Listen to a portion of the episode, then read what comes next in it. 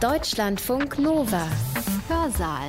Hallo zusammen, hier ist mal wieder Hans-Jürgen Bartsch. Was hilft gegen die Pandemie?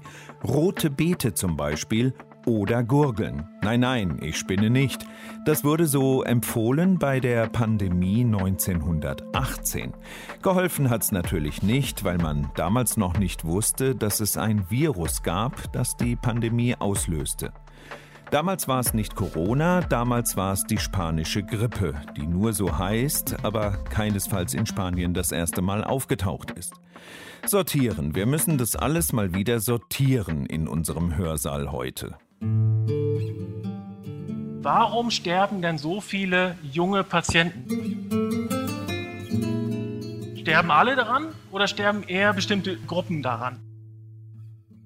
Die spanische Grippe trat in Wellen auf. Zunächst einmal war es in erster Linie eine rätselhafte Erkrankung. Nun ist es so, dass zu Beginn der spanischen Grippe es auch so war, dass sehr viele erkrankten, aber relativ wenige starben. Das ist eine Pandemie, die ging ja weltweit. Die sitzen in der Straßenbahn, die husten da, die haben eine Maske und können sich helfen und wenn sie nach Hause kommen und schlau sind, dann gurgeln sie.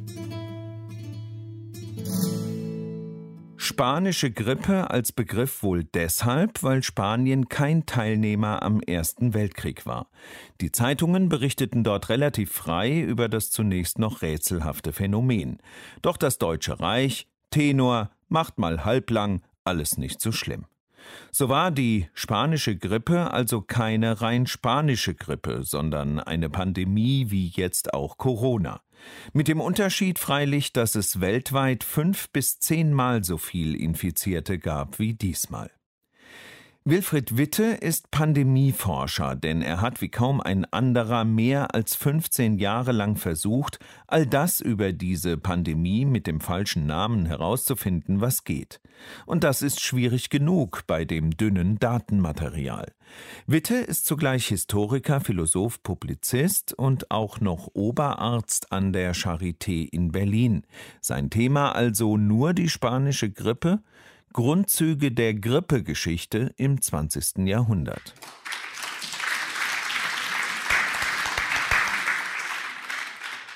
Wenn wir uns jetzt zunächst einmal die Zeit vor Augen führen, das ist natürlich die Zeit Ende des Ersten Weltkrieges, wodurch ist die bestimmt natürlich von schrecklichen Ereignissen, die sich alle um den Weltkrieg ranken, Materialschlachten, der Gaskrieg, die massenhafte Vernichtung, die damit einherging.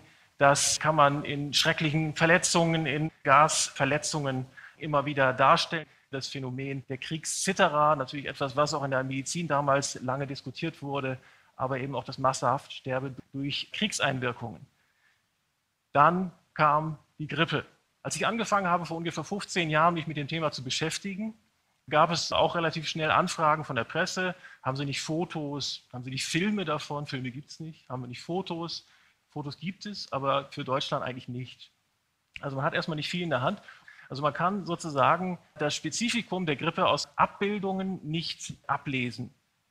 Schauen wir uns mal an, eine ganz frühe Pressemeldung aus dem Hamburger Abendblatt vom 29.05.1918, wo der Hamburger Arzt Dr. Julius Michelsohn sich ausgelassen hat über die Krankheit, die aus Spanien kam. Also ich lese mal kurz einen Teil vor. Die alarmierenden Nachrichten über den plötzlichen Ausbruch und die schnelle Verbreitung einer rätselhaften Krankheit in Spanien werden sicherlich nicht verfehlen, auch bei uns eine Verunruhigung hervorzurufen, denn schon wird behauptet, dass diese Epidemie eine natürliche Folge des Krieges sei.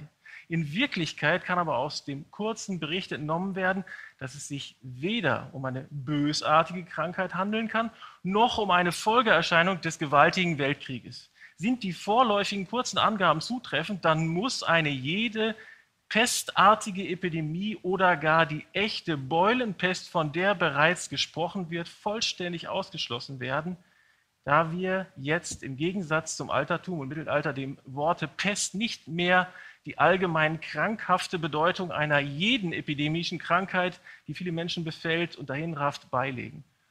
Das ist für diesen Zeitpunkt alles zutreffend.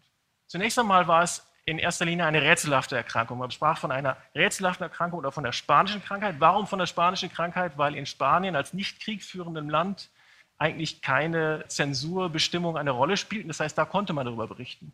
Und dann ist auch noch, und das ist die erste Meldung, die dann international registriert werden konnte aus der Times vom 28.05.1918, wo halt vermeldet wurde, dass der spanische König auch daran erkrankt sei.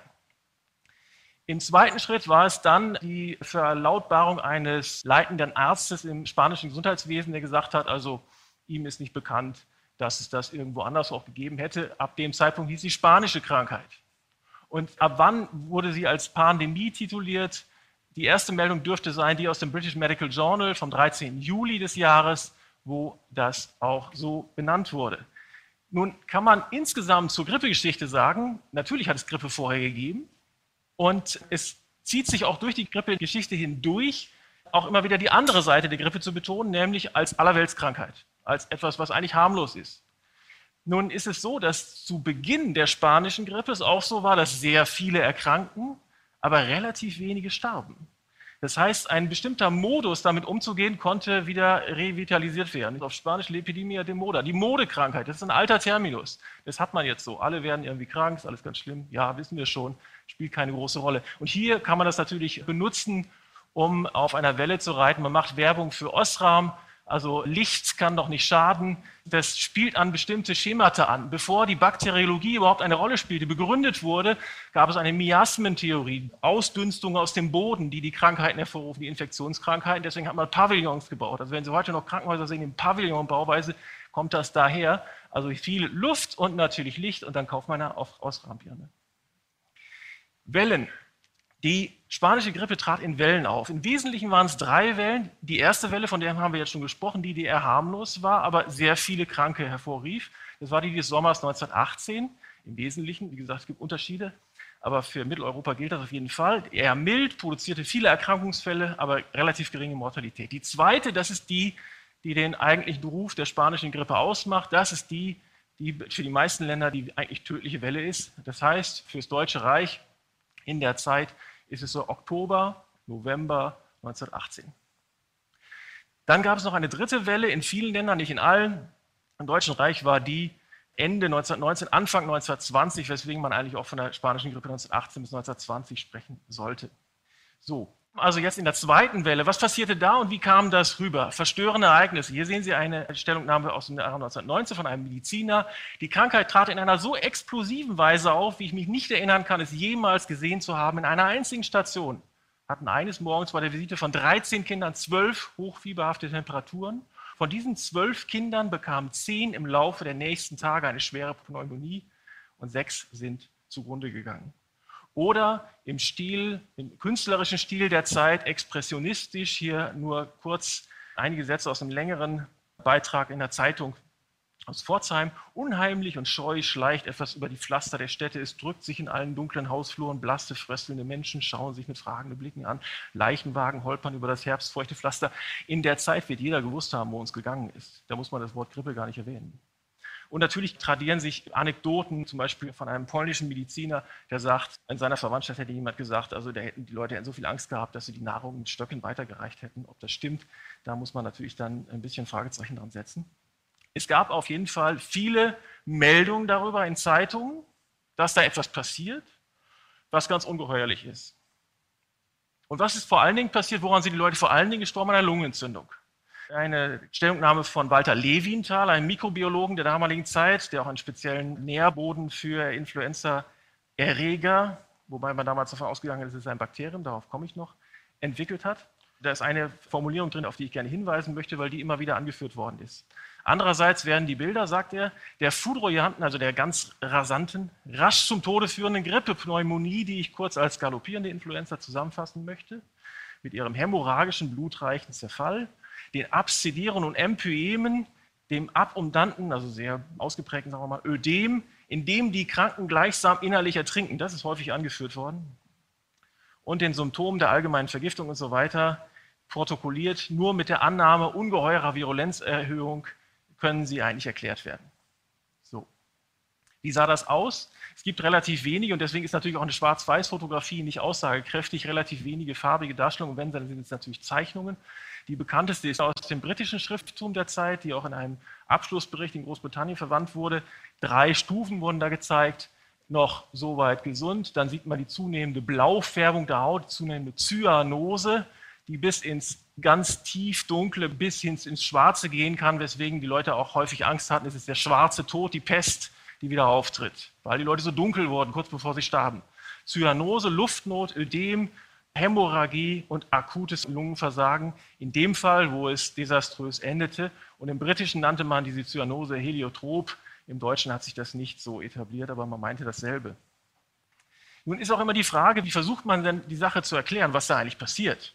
Und interessant ist, dass zumindest ein Strang der Erklärung in der damaligen medizinischen Wissenschaft mitnichten der war, dass man sagte, das ist etwas, was sich auch primär in der Lunge abspielt, sondern die gingen davon aus, das ist eher der Kreislauf. Es ist eine Kreislaufwirkung, eine toxische Gefäßwirkung, die zu diesen Lungenerscheinungen führt. Deswegen sterben die Leute.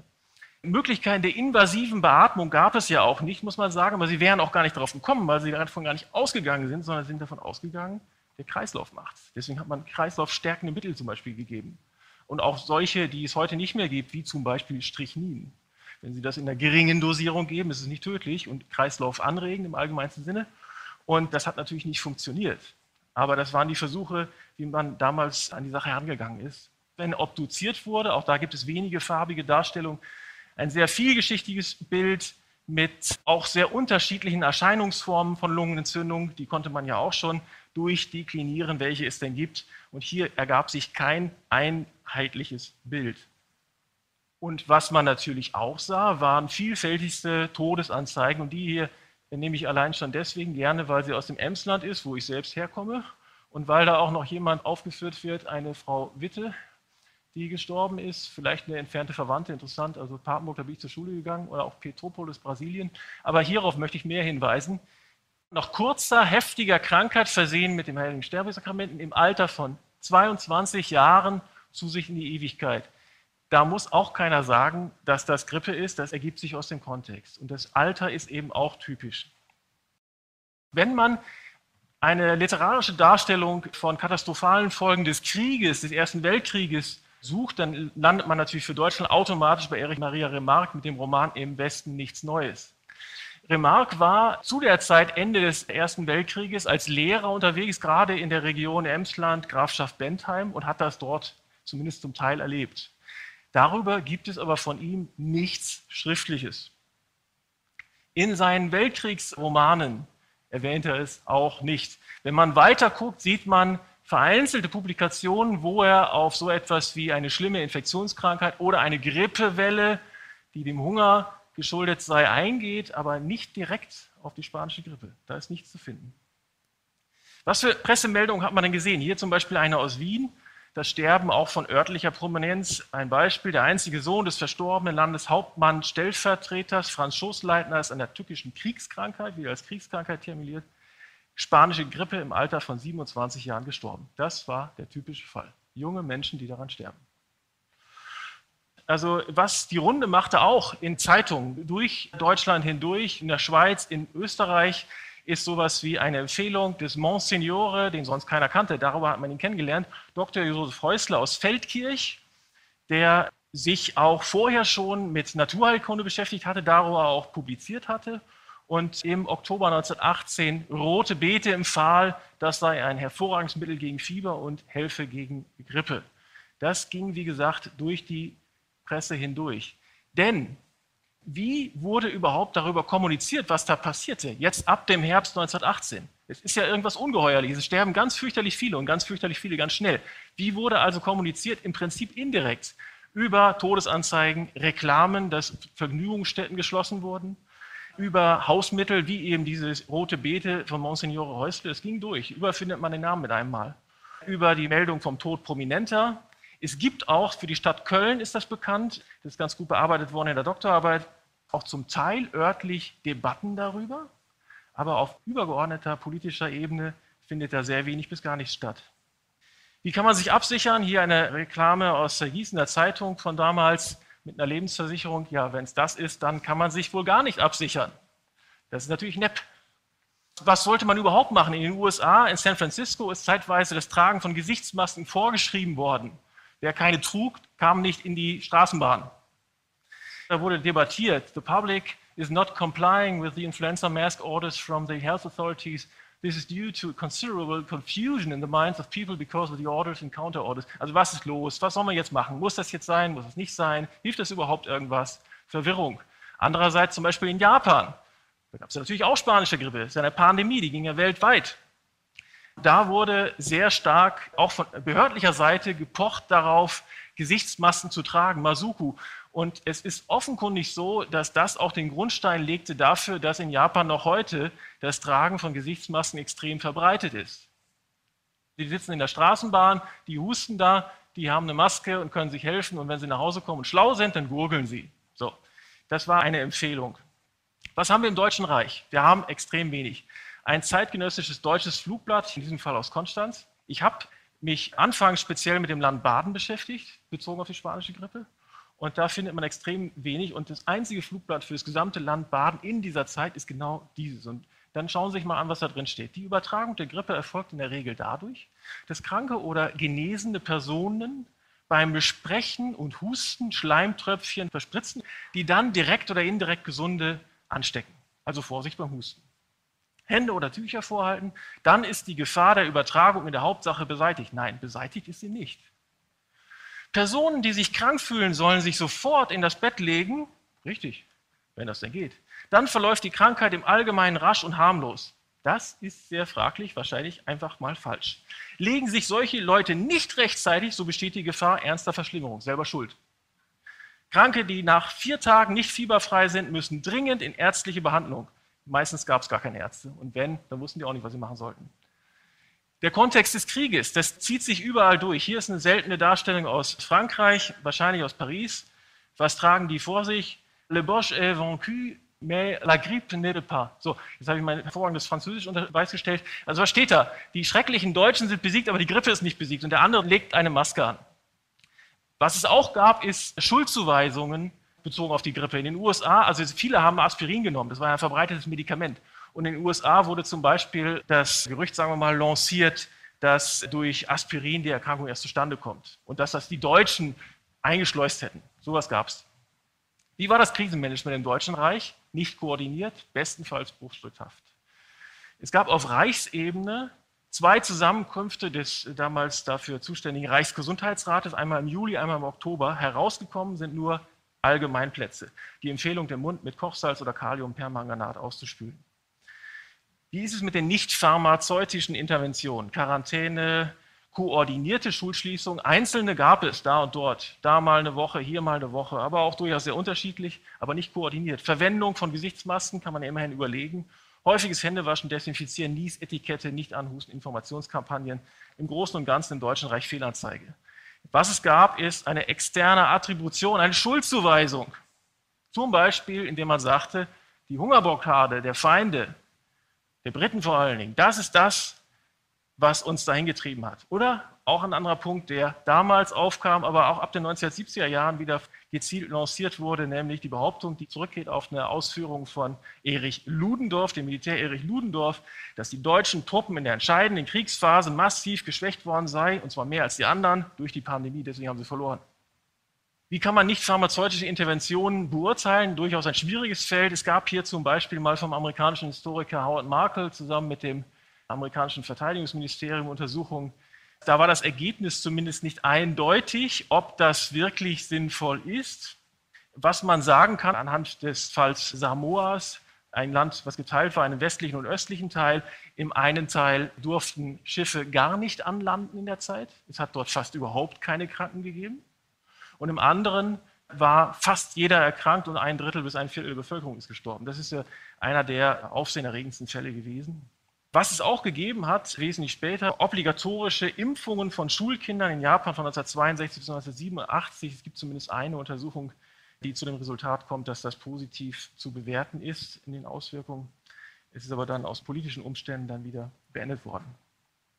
Ist insgesamt nicht eindeutig zu beantworten. Sicherlich weiterhin auch ein Thema. Krieg und Seuche, wie ist es denn jetzt? Hat der Krieg das Ganze hervorgerufen oder nicht? Schwer zu sagen.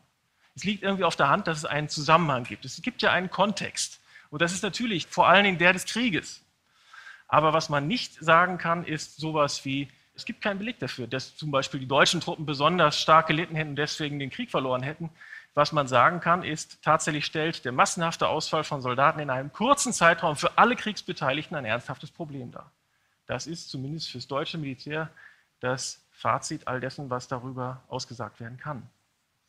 Vergleich Deutschland-Schweiz. Ich habe schon gesagt, in Deutschland passierte koordiniert fast nichts, in der Schweiz ist es unterschiedlich. Es ist nicht so, dass man sagen könnte, die Schweiz wäre deswegen wesentlich besser weggekommen angesichts der spanischen Grippe, aber es wurde dort immer in der Versuch unternommen, koordinierte Maßnahmen umzusetzen.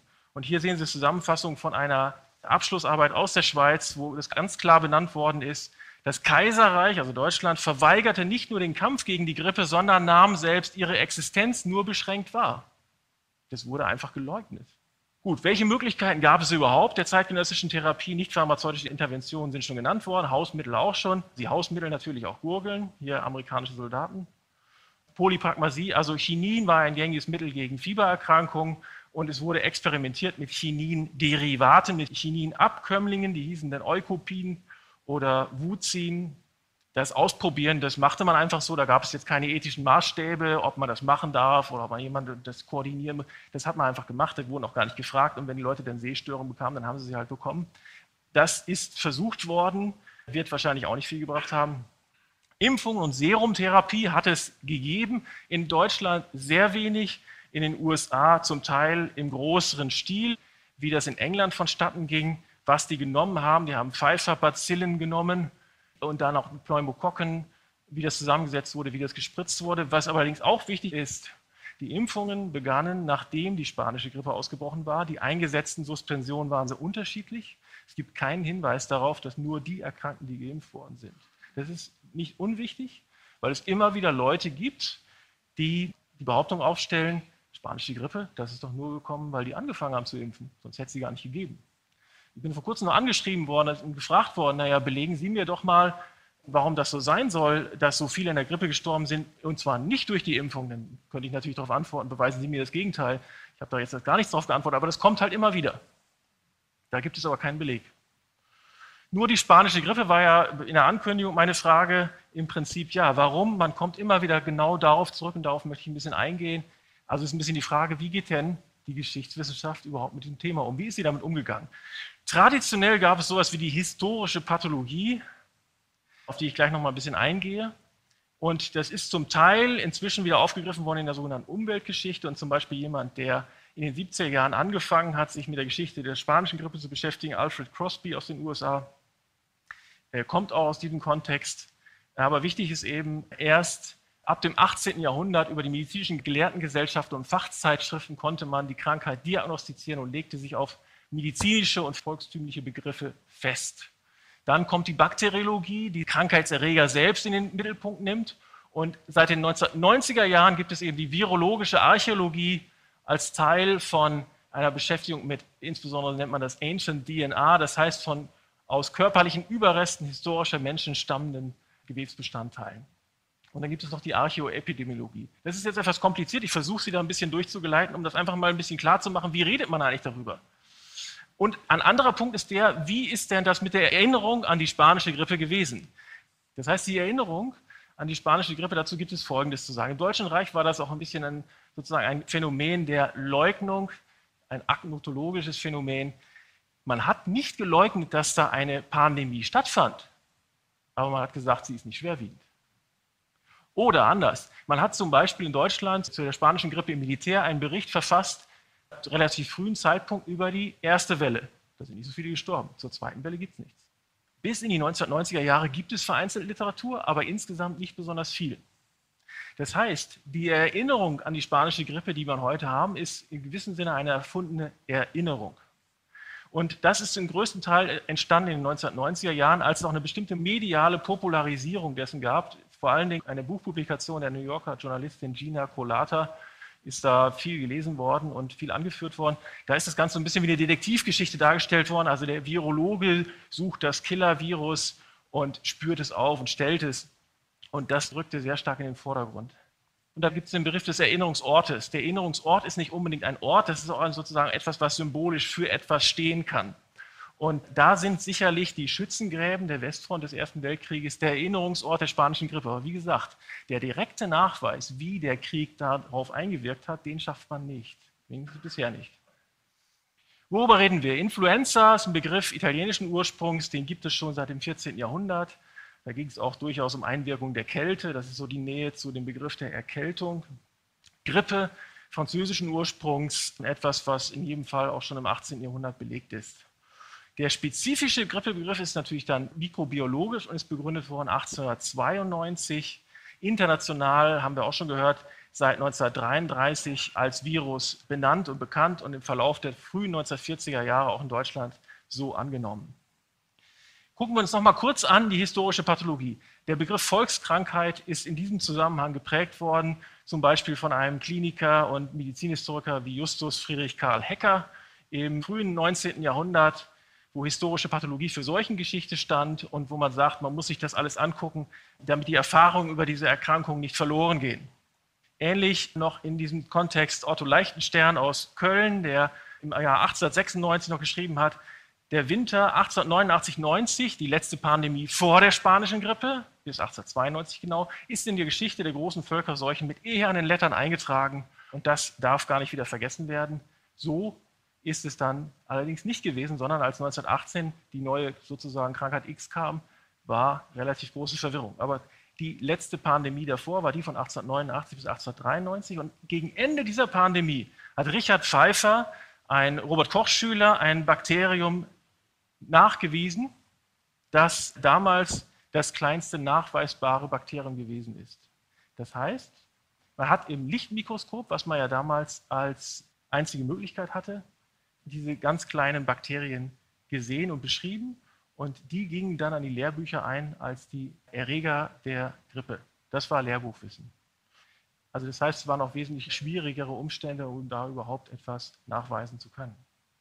Der Begriff für diesen Keim ist später ja umbenannt worden in Hämophilus influenzae. So heißt er auch heute noch. Und die Benennung fand zwar schon 1917 sehr früh statt, aber durchgesetzt hat sich es erst in den 1940er Jahren. Was hat man 1918 gesehen? Der Erreger der Pneumonie 1918. Tatsache, hier ein Zitat aus einer Zeitung, ist schließlich, dass auch in der jetzigen Epidemie sich zur eigentlichen Influenza-Epidemie sekundäre Komplikationen, vor allem Lungenentzündung, anschließen, die durch andere Bakterien erzeugt wurden. Das ist der entscheidende Punkt. Man hat das gesehen, die eigentliche Komplikation, das ist die Lungenentzündung. Und da wurde eben, wie gesagt, fieberhaft danach gesucht, was ist denn jetzt eigentlich der Erreger oder wie muss man sich das vorstellen? Was ist da passiert? Aber es gab auch schon früh Zweifel.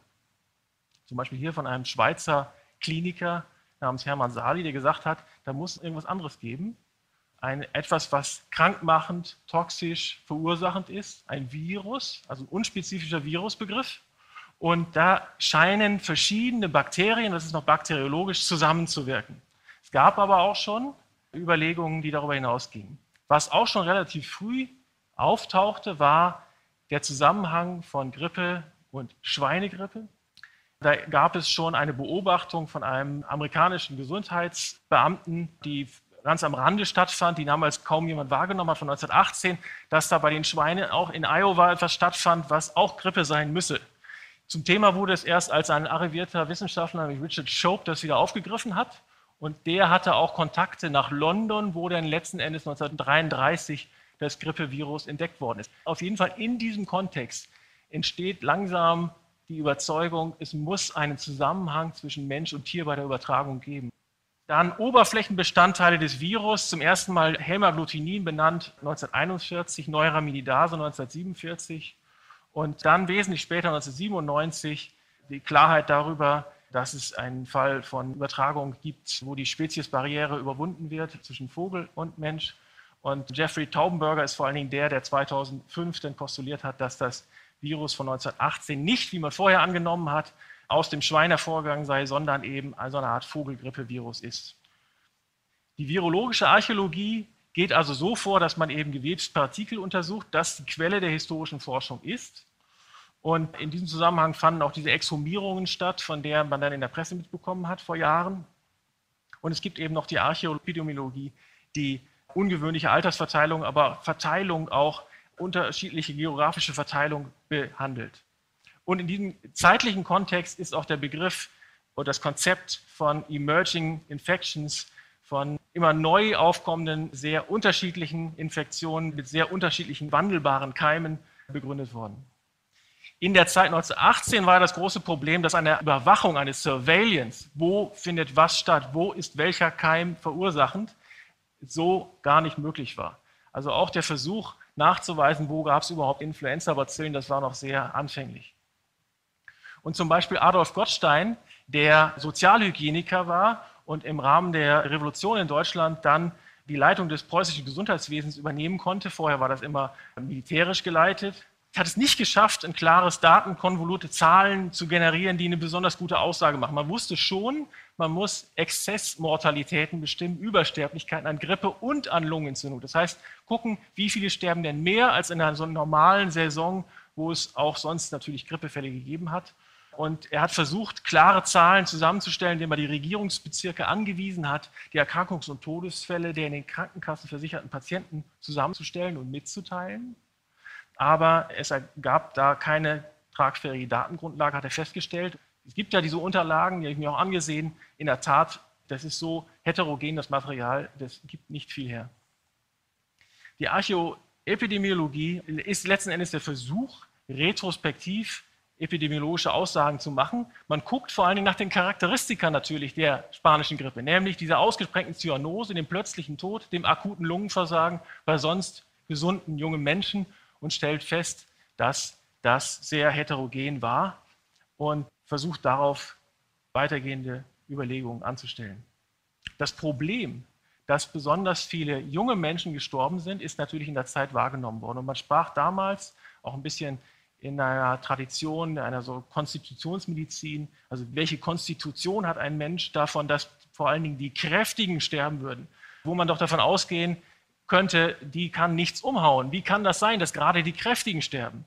Und man hat es ja auch gesehen, wenn man dann Übersichten erstellt hat. Und wie ist überhaupt die Bilanz? 30 bis 50 Prozent der europäischen Bevölkerung sind wahrscheinlich erkrankt. Tote durch den Ersten Weltkrieg ungefähr 17 Millionen. Im Deutschen Reich mehr als 300.000 Tote. In Polen auch etwa 200 bis 300.000 Tote. Im indischen Subkontinent mindestens 10 bis 20 Millionen Tote weltweit bis zu 50 Millionen, das ist am ehesten verlässlich und sicherlich mehr als 27 Millionen. Es gibt eine neuere Untersuchung, die sagt 17,4, aber da sind Regionalstudien nicht berücksichtigt worden, die halte ich nicht für tragfähig. Ist es eine soziale Krankheit? Da wird es ganz schwierig. Sterben alle daran oder sterben eher bestimmte Gruppen daran in der Bevölkerung? Es gibt sicherlich verschiedene Abhängigkeiten von bestimmten Merkmalen, aber man kann nicht sagen, dass es eine klassische soziale Krankheit ist.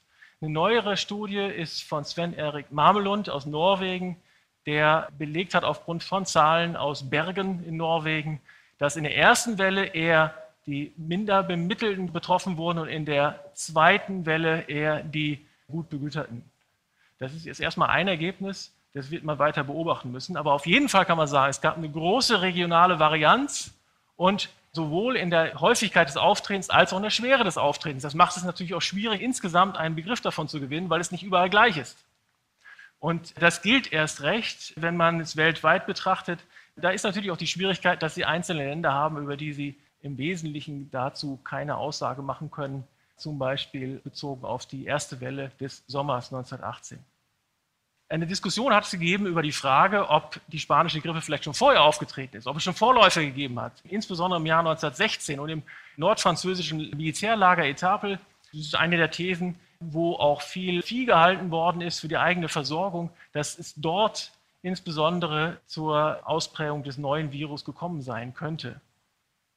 Das ist allerdings letzten Endes bisher eine These, die nicht belegt werden konnte, genauso wenig wie dass sie eingeschleppt worden sein könnte durch chinesische Arbeiter, die eingesetzt worden seien, oder durch Soldaten aus Indochina, die es mitgebracht hätten. Und die Versuche, das zu klären, werden sicherlich noch weitergehen.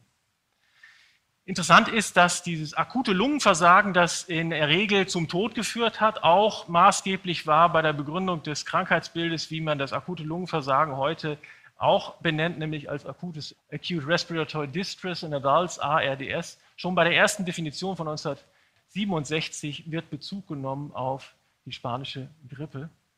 Und dieser Zusammenhang zwischen dem akuten Lungenversagen und der Grippe ist zuletzt wieder stark in den Fokus gerückt, anlässlich der Schweinegrippe 2009, 2010. Auch hier nur ein Überblick. Ich weise darauf hin, was sozusagen das Wesentliche ist. Das Wesentliche ist, dass ausgehend von der Schweinegrippe 2009 es sehr viel Versuche wiederum gegeben hat, schwer Erkrankten zu helfen über eine künstliche Lunge, über eine sogenannte ECMO-Therapie.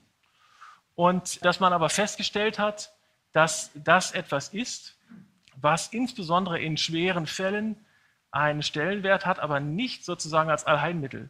Und man kann sogar darüber hinaus sagen, ausgehend von diesen neueren Untersuchungen zu dieser Therapie, dass es keinen Sinn macht, dass jetzt überall kleinere Kliniken solche Geräte anschaffen, weil das im Outcome, in dem letzten Endes klinischen Ergebnis nicht so sehr von Vorteil wäre, wie man es erhofft hat.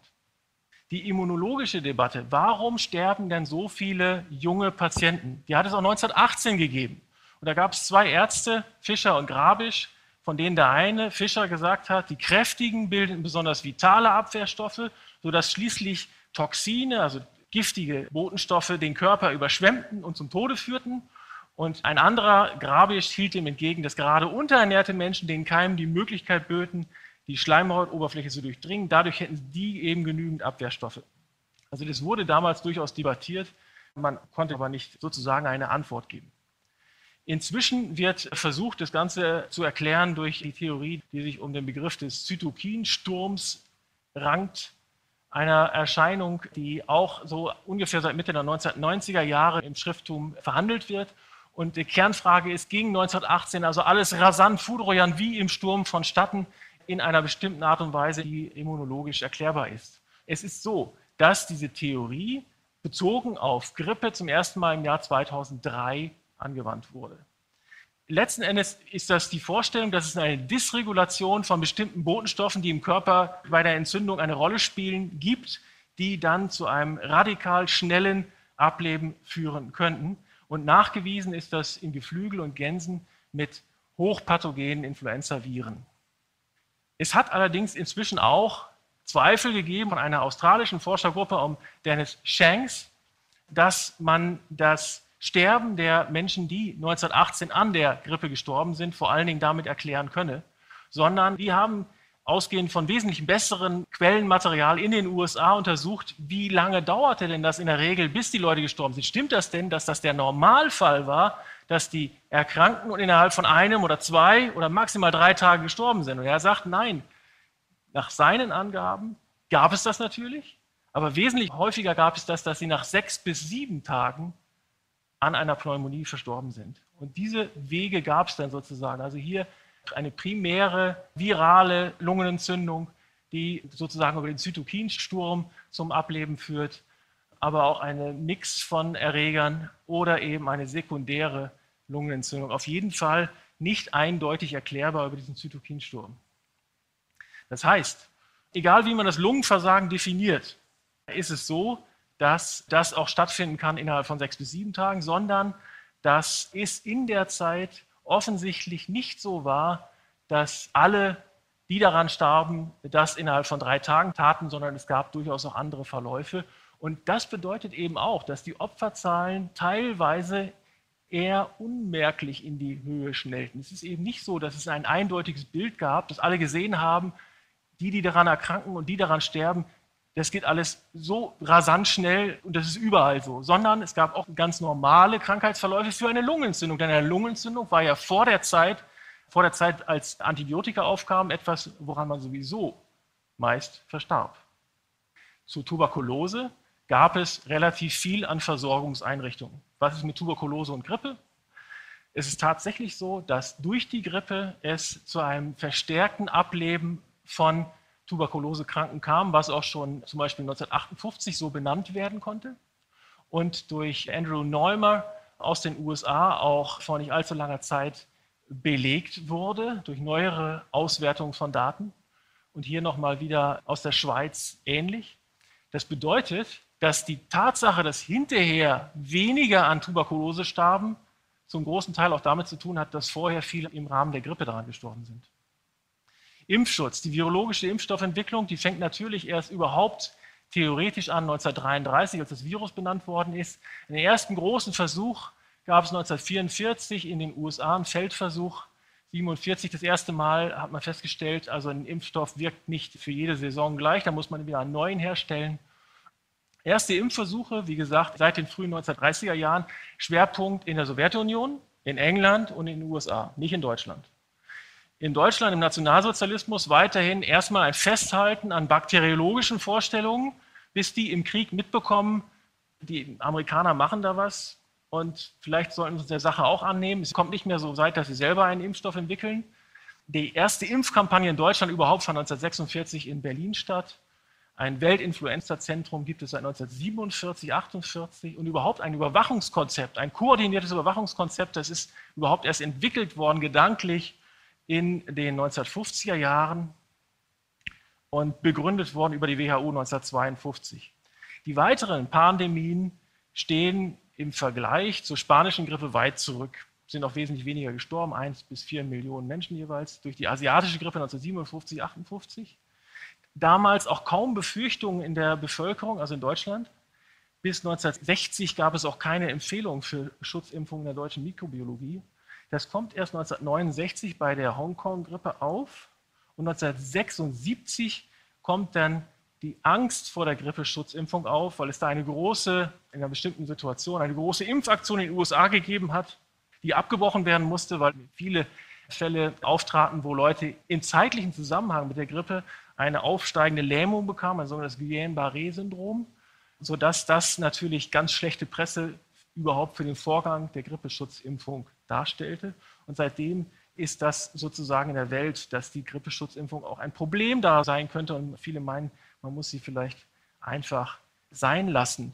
In dem Zusammenhang vor Jahren immer wieder aufgetreten, haben Sie vielleicht auch mitbekommen, Quecksilberverbindungen im Impfstoff. Ist das ein Problem? Schadet uns das? ruft das Autismus hervor. Es hat nie einen Beleg dafür gegeben. Thiomersal wird aber meines Wissens nach nicht mehr verwendet. Aktuell gibt es ja einen Kinofilm von David Sieveking, Eingeimpft heißt der. Ich habe ihn selbst nicht gesehen, aber Zusammenfassung. Da geht es unter anderem um die Frage Aluminium im Impfstoff als Wirkstoffverstärker. Ist das ein Problem? Ist das schädlich? Aluminium gibt es seit den 1920er Jahren in Impfstoffen. Es gibt seit 2011 die Behauptung, dass es ein bestimmtes Syndrom geben könnte, was ausgeht von dieser Aluminiumverwendung, aber es ist nie belegt worden.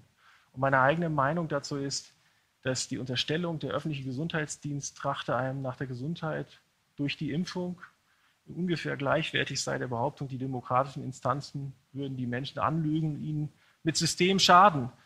Letzten Endes muss es jeder für sich selbst entscheiden. Es wird niemand angewiesen, sich impfen zu lassen, aber was ist halt gefährlicher, eine Impfung oder die möglichen Folgen einer schweren Grippe? Natürlich kann niemand sagen, dass eine Impfung nicht Nebenwirkungen haben kann, aber man muss es halt abwägen. Warten auf Godot. Es hat eine Buchpublikation gegeben vor einigen Jahren von einem Anthropologen, Carlo Carduff, der die Entwicklung der letzten Jahre untersucht hat, wo es immer wieder hieß, jetzt kommt bald eine neue schlimme Pandemie. Was man zumindest sagen kann aus der Grippe-Geschichtsschreibung ist, dass die keinen Anhaltspunkt dafür liefert, dass eine desaströse Grippepandemie direkt bevorsteht. Der Pandemiebegriff bezieht sich auf den Grad der Verbreitung, aber auch die WHO hat erkannt nach der letzten Pandemie 2009, 2010, dass man die Schwere einer Pandemie berücksichtigen muss, auch wenn es definitorisch erstmal nur die Verbreitung ist. Also nicht die Tatsache, dass eine Pandemie kommt, heißt, es wird ganz schlimm. Die medizinische Therapie im Falle einer schweren Pandemie ist primär katastrophenmedizinisch. Es nützt nichts, zum Beispiel in möglichst vielen Kliniken Geräte der künstlichen Lunge sozusagen vorzuhalten. Das würde nicht funktionieren. Und ganz wichtig ist eine adäquate Kommunikation über die Grippe und pandemische Influenza. Die ist in jedem Fall komplex, aber die muss viel vorbereitet werden, weil das ist eben in der heutigen Zeit eine herausfordernde Aufgabe, das auch zu kommunizieren. Und damit danke ich Ihnen für die Aufmerksamkeit.